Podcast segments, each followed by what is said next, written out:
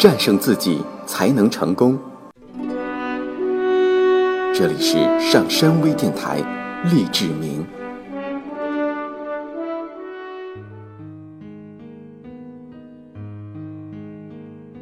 健康的决定权在你手里。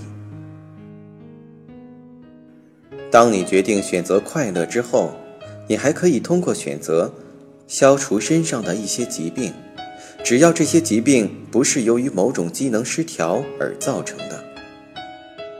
科学告诉我们，有些常见疾病的原因并不在于生理失调，例如头痛、腰痛、溃疡。高血压、皮疹、痉挛等等。戴尔曾经接待过一位病人，他声称四年来每天早上都头痛，早晨一到六点四十五分，他就等着头痛的到来，然后便吃上几片止痛药。这位病人还经常向朋友和同事们诉说他的病痛。戴尔向他指出。其实是他自己希望头疼，并以此引起人们的注意，是赢得别人同情和怜悯的一种手段。戴尔还指出，他可以学会选择不头疼，并可以练习将头疼从前额的中间部位转移到头的侧面。他甚至可以前后左右的变换头痛的位置，从而学会控制头痛。于是。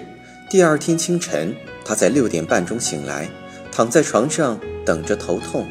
当疼痛开始时，他将疼痛想到了头的另一个部位。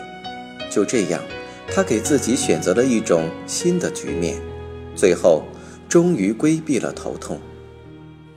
越来越多的事实表明，人们甚至可以选择肿瘤、流感、关节炎、心脏病。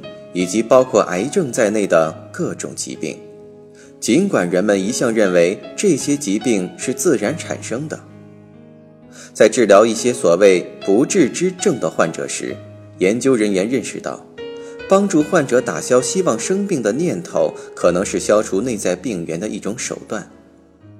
有些民族就是这样消除病痛的，他们主张完全控制人的大脑，并认为自我控制。实际上就是大脑控制。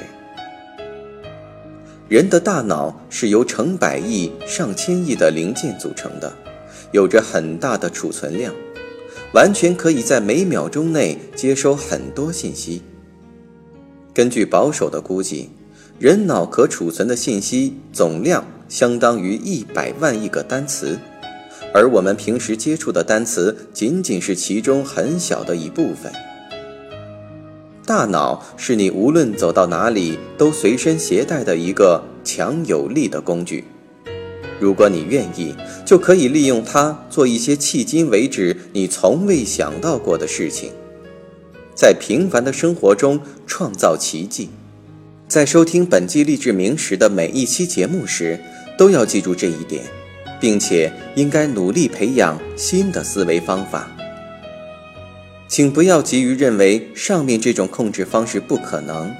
不少医生都遇到过主动生病的患者，在这种情况下是找不出其生理病因的。有些人在遇到难于应付的局面时会莫名其妙的生病，有些人在根本不能生病的时候拼命克制，而将疾病推迟到重大事件结束之后完全病倒。这些情况在日常生活中都并不少见。一个三十六岁的中年人，他的婚姻生活极不美满。一月二十五日，他决定在三月一日与妻子分居。到二月二十八日时，他突然发高烧达四十摄氏度，并且不停地呕吐。此后，他一再犯病。每当他下决心分居时，不是得流感，就是消化不良。不难看出，他是在自找病生。比起分居带来的内疚、忧虑、羞耻和陌生，生病毕竟要更加容易一些。